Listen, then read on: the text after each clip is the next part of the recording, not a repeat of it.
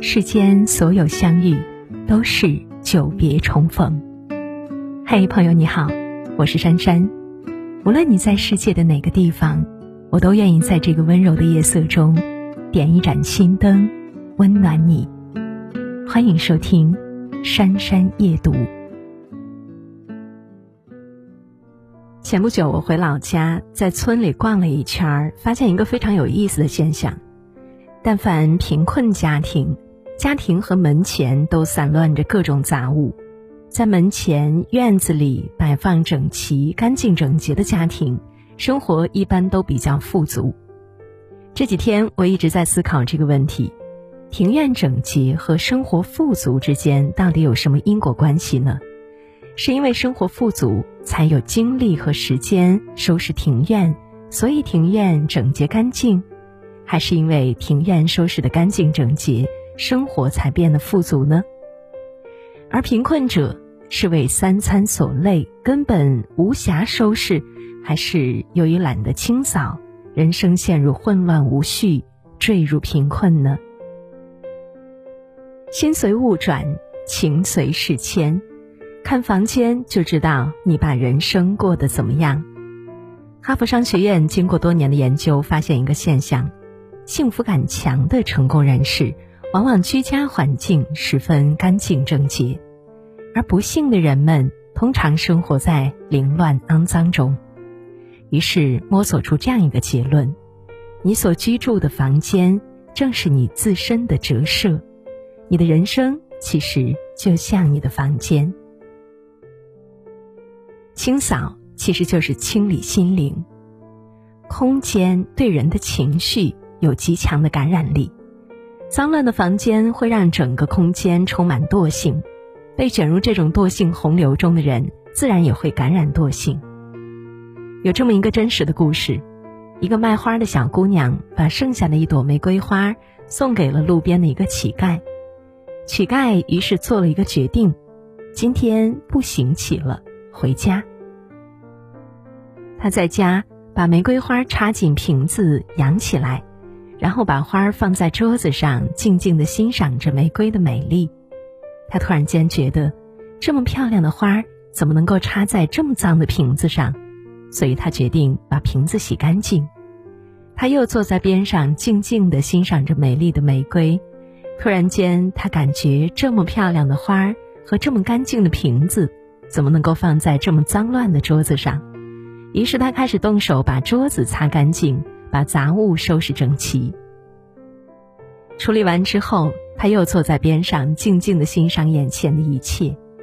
突然间，他感觉到这么漂亮的玫瑰和这么干净的桌子，怎么能够放在这么杂乱的房间里呢？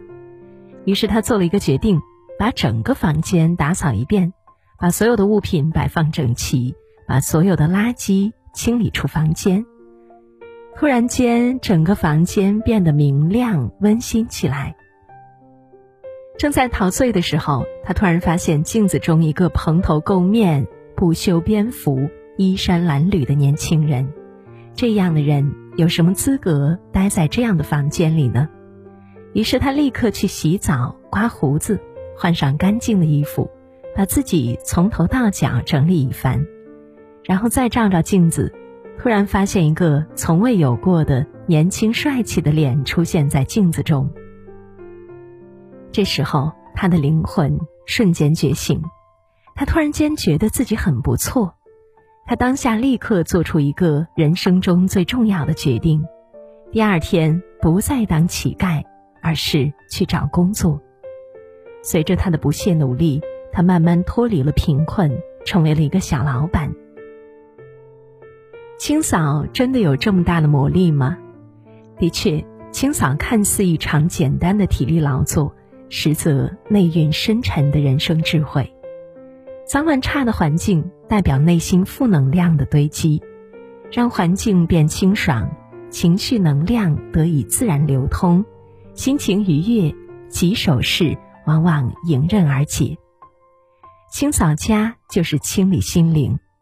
家里的脏乱也带来思想的混乱，清扫家就等同于清扫大脑中的垃圾，智慧自然会增长。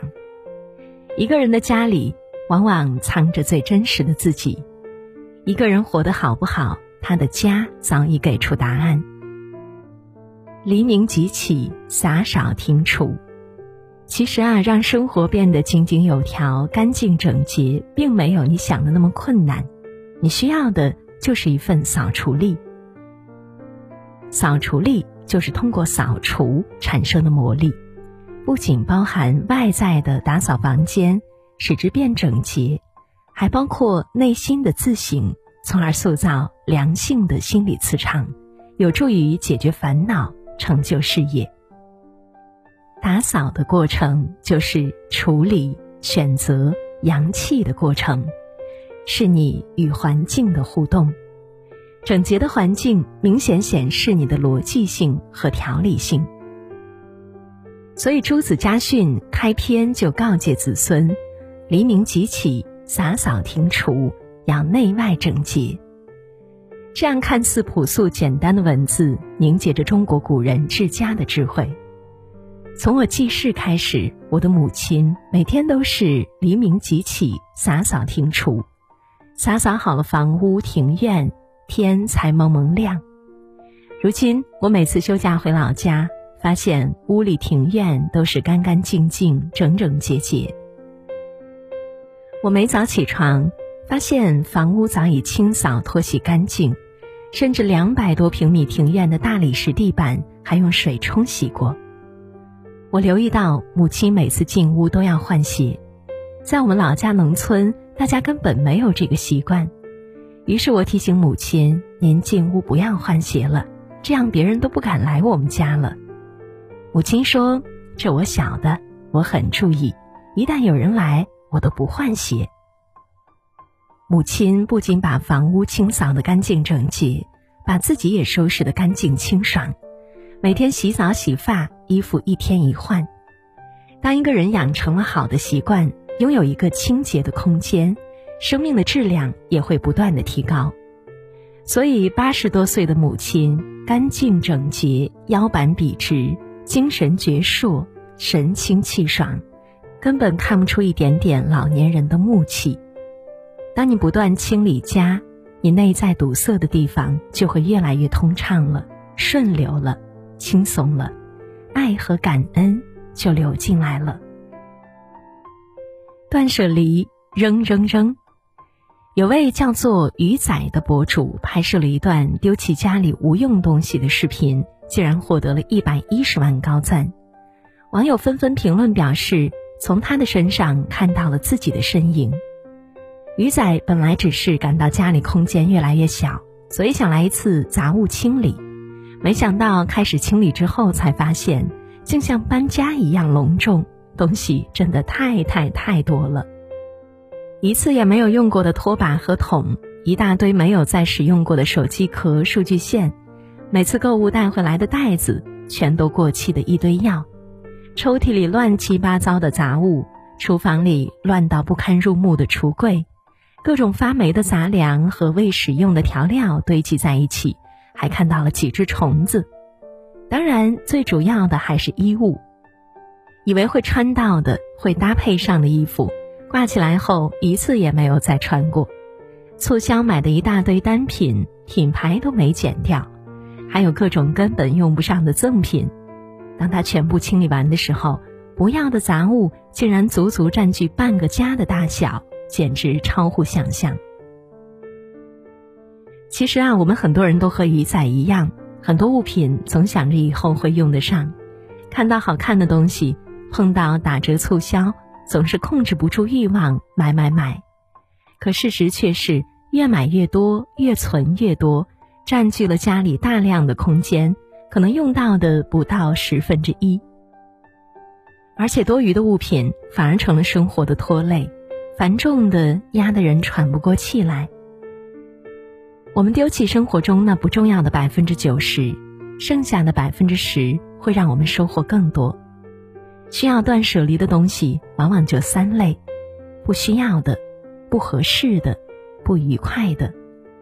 我们居住空间的东西，可能超过一半是忘却物，就是连存在本身都被忘记了的东西。其中很多都是你不需要的，只是你以为会用得着；还有很多是不合适的，不合适的衣服，不合脚的鞋子。不愉快的是很多人反而容易忽视的。那什么是不愉快的呢？比如每次用的不舒心的，早点扔了才能换新的，让自己开心的。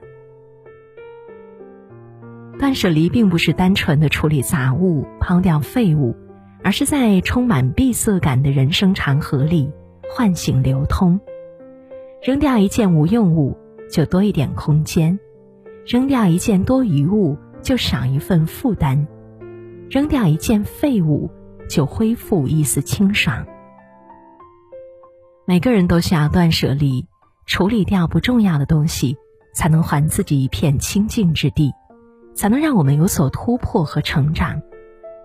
古人说：“扫地，扫地，扫心地；不扫心地，扫何地？”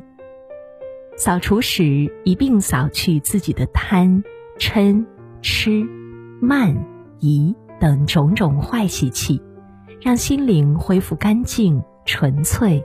快乐。愿我们的家里都能窗明几净，鲜花盛开，流传着高雅家风，洋溢着欢声笑语，一家人齐齐整整，其乐融融。也许这就是生活最美的样子吧。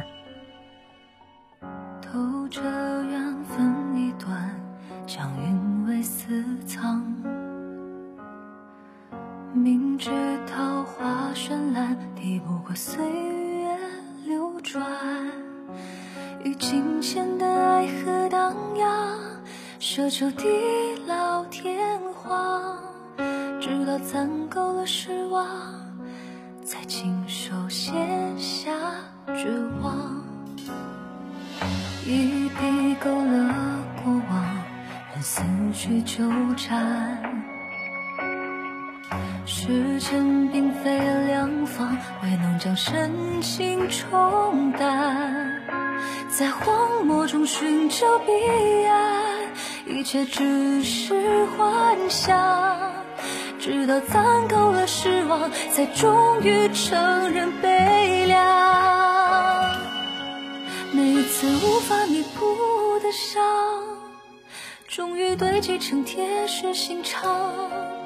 那些无法磨合的三观，在无声岁月水滴石穿。离开只是攒够了失望，不再坚强。像魔法师，一个响指别遗忘。苦涩过后，浅笑